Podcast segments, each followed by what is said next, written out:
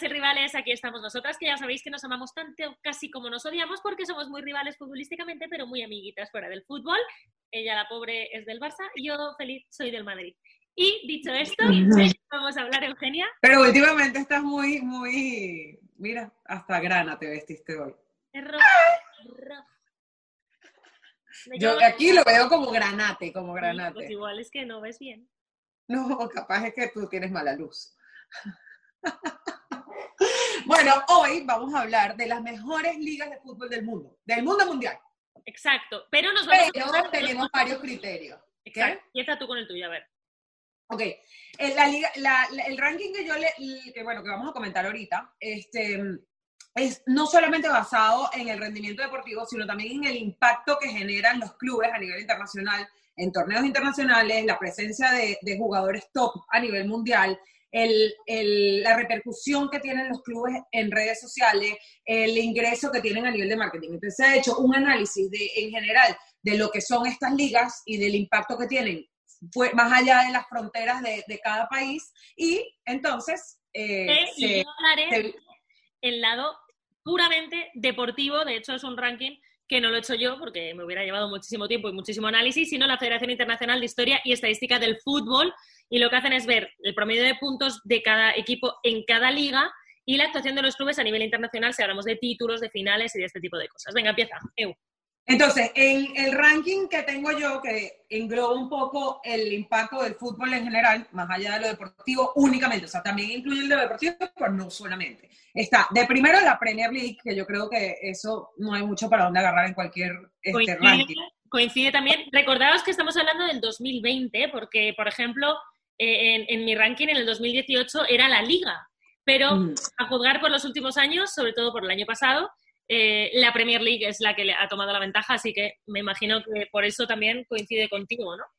Sí, no, y a, a nivel histórico, este, también el esquema de, de derechos de televisión y de, de ingresos de, de derechos de televisión de la Premier League es muchísimo más, digamos, evolucionado que cualquier otra liga del mundo. Entonces, este, históricamente, el- la Premier League se ha posicionado en primer lugar la mayoría de los años, o desde los 80, yo creo que viene marcando, ma- marcando como una pauta con respecto a cómo se debería manejar el tema de los ingresos de, de derechos de- televisivos y dividirlos este, en todo, entre todos los clubes de la liga. Es por eso que un club que pasa de la Championship League, de la segunda división inglesa, a la Premier League, gana tanto dinero porque empieza a recibir en partes, creo que casi iguales o iguales, los ingresos de la Premier de televisivos que se dividen entre, entre todos los equipos. ¿no? Claro. En segundo lugar, Espera, no, te iba a decir que en el tema, sin embargo, en, en el primer lugar del ranking sí que ha habido más variaciones y se ha peleado más con la liga porque durante años eh, parecía que los equipos ingleses no acababan de tirar, ¿no? Eh, si hablamos de Champions, hablamos de Europa League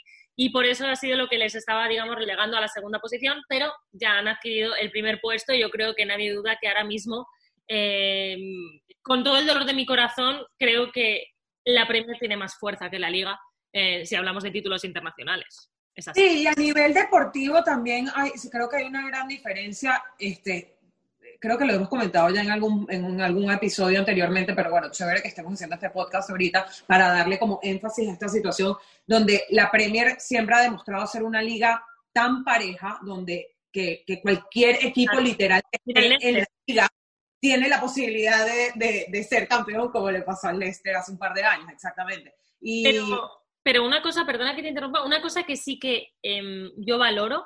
Antes la liga estaba mejor posicionada en este tipo de rankings del que yo te hablo, ¿no? Si hablamos de, pues, de Madrid, Deportivos. Barça, exacto. Pero como espectadora de la liga, ahora mismo hay más emoción porque eh, se están empezando a igualar las cosas, por lo menos llevamos un par de años en las que las cosas se están igualando. Hubo una época gloriosa del Barça que lo, lo eclipsaba todo, hubo una época gloriosa del Madrid que lo eclipsaba todo y el resto de equipos estaban un poco que no había emoción. Ahora empieza a haber más emoción, está todo más igualado y para mí es más divertido. Sí, o sea, yo creo que a nivel de partidos, sí.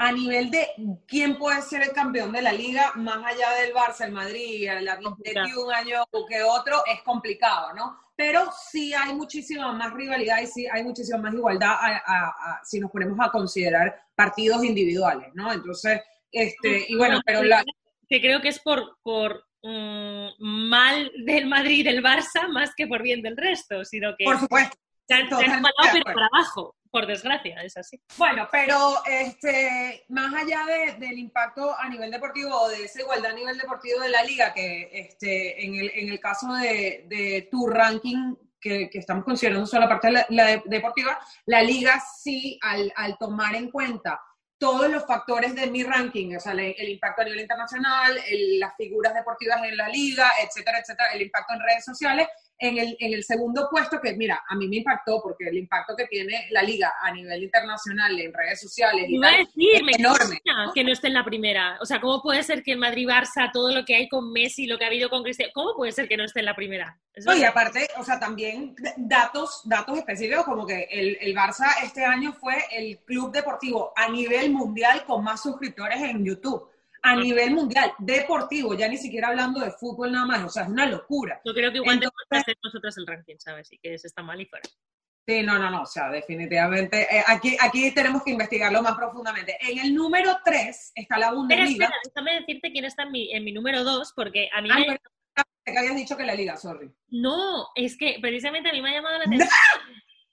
Porque no está en el 2, está Brasil. Bajado de nivel, ¿ah? Brasil como la segunda mejor liga si hablamos el brasileirado, la liga brasilera. Si hablamos de puntos, recordamos que es lo que hablamos nosotros y si hablamos de títulos internacionales. Pero esto tiene un poco de truco porque al final la competencia que tiene Brasil en Sudamérica no es la misma que tiene España en Europa. O sea, eso es así. Entonces es normal que gane más títulos y también es normal que, que gane más puntos, porque seguramente haya cuatro equipos muy buenos, pero el resto.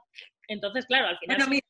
si, lo vemos desde la perspectiva del impacto más allá de la parte deportiva, eh, aquí en ranking tampoco está tan, tan lejos, o sea, está en el top 10 y está en el número 6. Entonces, sí, eh, o sea, sí es considerable el impacto que, que, que, que genera la, Liga Brasilera, que en este caso está por encima de la Superliga Argentina, está por encima de la Liga Holandesa, de la Eredivisie, eh, de la Liga Portuguesa y de la MLS, que ahorita está en el, puesto número 10. Entonces, número 3, tampoco los brasileros, bueno, a ver, es, uno de esos países que dice naturalmente futboleros a nivel del mundo, o sea, tendrían que estar ahí. Vale. No, que te iba a decir que ¿quién tienes el número 3? En el número 3 tengo a la Bundesliga, que bueno, este, en este, este año, actuales campeones de la Champions, hace sentido, este, desde un punto de vista eh, más social, impacto global, redes sociales y tal, yo creo que han hecho un súper buen trabajo. De hecho, la Bundesliga es uno de los dos clubes que ya tiene oficinas fijas estables en Estados Unidos, eh, la Bundesliga y el Barça, y em, es un equipo que a pesar de que a nivel de idioma natal están un poco más limitados este, con respecto a la cantidad de afición, sí cada vez se ven más aficionados de la Bundesliga, de la selección eh, alemana, nuevamente, porque yo creo que eso fue un, como un auge que hubo en los 90, en la época de la Alemania de Klinsmann, y luego como que se perdió un poco y ahora como que ha crecido muchísimo otra vez. Pero, fíjate que yo creo que si hablamos de selecciones, Alemania... Eh, final de la Eurocopa, Mundial, o sea, que siempre como que ha estado ahí, pero es verdad que a nivel de clubes no tiene tanto reconocimiento. De hecho, mira, por ejemplo, muchos jugadores que, están aquí en la liga se van cedidos a Alemania.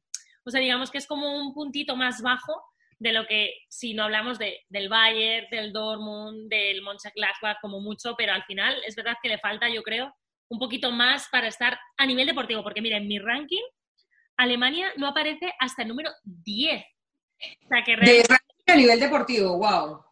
Realmente, en, tu ranking de, que, habla de todo global, sí que tiene importancia, que está en el tercero, pero en el ranking no meramente deportivo hasta el 10 nada. Y en el número 3, atención, amigos, España. La Liga Española está en el número 3 si hablamos del aspecto meramente deportivo. Es verdad que es eh, justamente lo que habla es de número de puntos que consiguen los equipos y la liga, como te digo, los equipos en estos últimos dos años pues han estado tirando a la baja, no es como la época de, de ¿quién fue el que presumía de, de, puntos en el Madrid? Ay, ¿qué entrenador fue? ¿De puntos de la liga o de puntos de...? Ah, Pellegrini, Pellegrini en la liga, me acuerdo, me acuerdo. Ya no se alcanza ese número de puntos, que es lo que... No, y también en la época, cuando se, la liga de los 100 puntos de Guardiola, o sea, no, eso ha cambiado, eso ha cambiado muchísimo, que es lo que también lo hace más atractiva quizá para el espectador, pero a nivel deportivo es verdad que se ha perdido. Fijaos en la Champions este año. O sea, antes era raro no ver un equipo español o dos, incluso en la final de la Champions, y ahora eso cada vez está cambiando y es verdad que se están yendo las estrellas. Y yo espero que esta depreciación de la liga no siga hacia adelante, sino que volvamos a, a ser grandes aunque no hemos dejado de serlo, pero yo creo que... Bueno, hay que, hay que, hacer cambios para poder evolucionar, ¿no? este, pero la oportunidad, la, la, la, desgracia de unos es oportunidad para otros, como dicen, y eso ha permitido que otras ligas a nivel europeo también se aprovechen un poco de, del mal rendimiento de unas ligas, de unos clubes, etcétera, como pasa internamente dentro de las ligas igual, y para posicionarse y subir ellos. A nivel de social, a nivel de impacto, que yo creo que es una liga que que a mí me encanta el fútbol que se juega. Acierto, acierto, acierto. Italia. ¿Qué? ¿Italia? Me encanta. Me, encanta, me parece también que es una liga súper pareja, que es un, es un, es un, es un fútbol muchísimo menos... Vistoso. No, no, no. Es, es como la Premier. En, en, en, en, la, en España, por ejemplo, una, lo que es una amarilla, en, lo que es una amarilla en ah. un partido de la Liga Española, allá es como normal. La guerra. es muchísimo más competitivo, más agresivo, más de, de contraataque. Este, y, y, en España como que siento de, de, de, lo que se ha visto en los últimos años es muy, son muy delicados, los jugadores se vuelven muy de pinzas, ¿no? Bueno, lo vimos con Neymar, con Pepe, o sea, cosas que... Pepe, ¿cuántas, cuántas... Pepe se eh, juega en, Inglaterra, en Italia, tal, y es normal, o sea, es normal.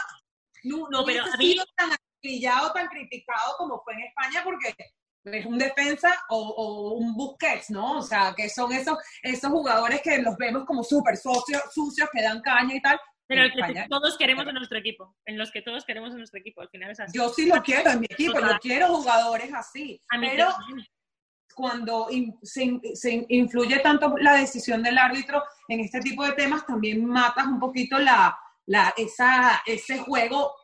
Es un poco sucio, pero pues al final le da también emoción al fútbol, como cuando no teníamos el bar, era más emocionante todo, ¿no? A mí la liga italiana me gusta, no tanto como lo que dices de fútbol vistoso, pero sí que creo que es un equipo, es una liga en la que hay muchísima igualdad, que tienen estrellas y que al final es súper divertido de ver si te gusta el fútbol. Y en mi ranking está también en, el cuarto lugar. No sé si quieres apuntar algo más de tu ranking o si te parece, querría preguntarte así como que si tú fueras futbolista y te, retiraras, ¿dónde irías? ¿A qué liga? Ya hablando de, liga de retiro. Bueno, esto lo comentamos un poco este, por encima en nuestro episodio de la semana pasada, cuando estábamos hablando de la llegada de Higuaín al Inter de Miami, a la MLS. Y yo creo que, o sea, es que depende un poco como tu situación personal, ¿no? Pero, o sea, si yo llevo mi vida entera jugando fútbol del campo al, al estadio, del estadio al hotel, concentración, etcétera, etcétera, sí me gustaría darle la oportunidad a mi familia de vivir como una experiencia cultural completamente diferente a lo que han vivido siempre en Europa, porque a la final del día no deja de ser Europa. Aunque tú te vayas de España a Inglaterra, sí, capaz tus hijos o tu familia o tú mismo tienes la oportunidad de mejorar tu inglés, pero a la final no es una experiencia cultural tan diferente como si te vas, como hizo Xavi que se fue a Qatar, o como si Villa o, Andrés Iniesta que se han ido a Japón, y miles de otros jugadores que se han ido a Japón, a China, etcétera. Em, también obviamente la parte económica creo que, que, pesa bastante en ese sentido porque dices, o sea, la carrera del futbolista es relativamente corta y dices, bueno, me quedan 3, 4 años de carrera, le quiero sacar el máximo rendimiento a la parte económica a lo que me queda de juego, ¿no? Entonces, cuanto más exótico, mejor. ¿Qué? Tú, cuanto más exótico, mejor. Yo sí, mientras más lejos, mejor. Pero, eh, y bueno, de esa liga, aquí, de, de toda la lista que tengo yo aquí, del impacto que tienen las ligas a nivel más, o sea, más allá de la parte deportiva. Hay una sola liga que yo consideraría, porque no solamente por la parte de la experiencia, no para mí, porque o sea, no, es mi situación, pero sí creo que para un jugador que ha jugado toda la vida en Europa, venir a jugar a Estados Unidos sí sería una experiencia cultural muy diferente. Quería decir que, que, claro, que es que tú tampoco puedes hablar desde total imparcialidad porque tú vives... No, por eso. Y además de que creo que es una de las ligas que a nivel competitivo, o sea, no es como que te vas a ir a retirar a la Liga de Qatar, que hay que decir un equipo bueno, o a China, o a Japón. Bueno, la Liga japonesa ha crecido muchísimo, pero yo creo que si quieres de verdad irte a una liga donde obviamente ya no se te tiene que exigir el rendimiento que tienes en la Liga Española o en la Premier o en la Serie A, pero quieres seguir compitiendo al máximo nivel tuyo y no literal irte ya a retirarte, sí creo que la opción sería la MLS hoy en día. Yo, mira, fíjate que estoy de acuerdo contigo en todo lo que dices, también, por supuesto, dependiendo de la situación personal de cada uno. Si te hablo solo de mí, pensando solamente en mí, eh, creo que la situación ideal, eh, porque digo, va, si tengo hijos, me encantaría que fueran a Japón, porque imagínate que aprendieran. Japón es increíble, yo también creo que Japón es. Pero es muy complicado. Eh, lo hablaba hace poco precisamente con David Villa, que estuvo un año en Japón, y me decía, no lo echo de menos como país, echo de menos claro, ir de vacaciones es muy, es muy divertido, está muy bien. Pero al final los niños no aprendieron japonés, porque es muy complicado en un año y acabaron yendo a un colegio británico. Entonces, como experiencia vital, me gustaría poder vivir en Japón, pero si me tuviera que sentar como un proyecto más a largo plazo después de Europa, primero sin duda me iría la, a la MLS y quizá luego ya para retirarme un año en Japón, pero la MLS para mí al final es una experiencia brutal, o sea, realmente ahí si quieres mejorar el nivel de inglés y, a mí me encanta Estados Unidos, o sea, también depende. Villa, Villa estuvo en Japón y estuvo en la MLS. Entonces, yo creo que sería un episodio espectacular que nos venga a contar su, su experiencia. Tendremos que hablar con él y, y Sí, le vamos a invitar a Villa, amigas y rivales, para que nos cuente, a ver, de sus dos opciones de retiro, este, cuál ha sido la, la, que más le ha gustado, la experiencia que más le ha gustado, no solo a él, sino también a su, a su mujer, a sus hijos, etcétera, ¿no? Bueno, pues em, nada, ya sabéis dónde podéis encontrarnos cuando nos retiremos de amigas y rivales, estaremos dando tumbos por el mundo. Otra, a mí, se me, a, mí, a mí me faltó decir una liga que no podemos dejar por fuera, porque pues, creo que es importante que la mencionemos. No sé si está México. No, la, no, la, en la mía, en ah, la lista, la Liga Mexicana no está, lo cual me sorprendió muchísimo, porque siento que la Liga Mexicana tiene muchísimo impacto más allá de México, sobre todo. En la no está y son 20 países. En la tuya no está la Liga Mexicana. Bueno, mira, en Estados Unidos la Liga Mexicana tiene un impacto enorme, como lo comentamos también en el episodio del año pasado, de la semana pasada. Si no lo han visto, véanlo, porque es muy importante la influencia que tiene la Liga Mexicana. Aquí, está, aquí está. ¿Ah? El link de la semana pasada. Sí, sí, aquí está. En, el, en, la, en, la, en la descripción de este capítulo les vamos a dejar también el de la semana pasada y la, influencia que ha tenido la Liga Mexicana en el crecimiento de la MLS. Es muy importante. Pero, ¿quién te falta? ¿Ah? pero dime quién te falta. Portugal. No, bueno, no, pero Portugal ya lo mencioné. Me falta ah. el subcampeón de la Champions este año. Croacia. ¿Cómo que Croacia? De la Champions. Mundial.